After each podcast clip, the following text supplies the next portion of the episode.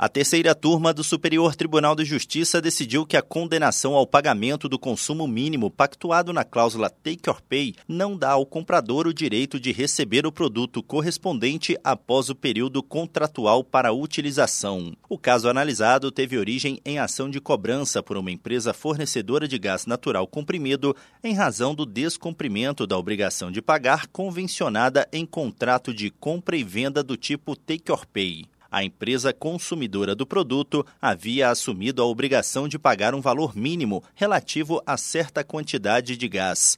Entretanto, ela deixou de consumir o produto e de pagar o montante devido, mesmo após tratativas para a quitação da dívida. O juízo condenou a ré a pagar o valor devido, mais juros de mora e correção monetária, podendo compensar os valores já pagos. Além disso, o magistrado assegurou à ré o recebimento do produto correspondente ao valor pago, mesmo após o período em que ele deveria ter sido utilizado, sob pena de enriquecimento sem causa da autora da ação.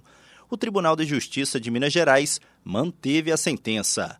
No STJ, o colegiado da terceira turma deu provimento ao recurso para afastar a obrigação imposta à fornecedora de entregar o volume de gás correspondente ao valor mínimo efetivamente pago.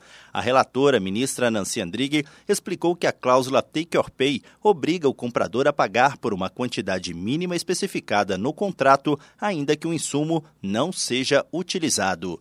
Do Superior Tribunal de Justiça, Tiago Gomide.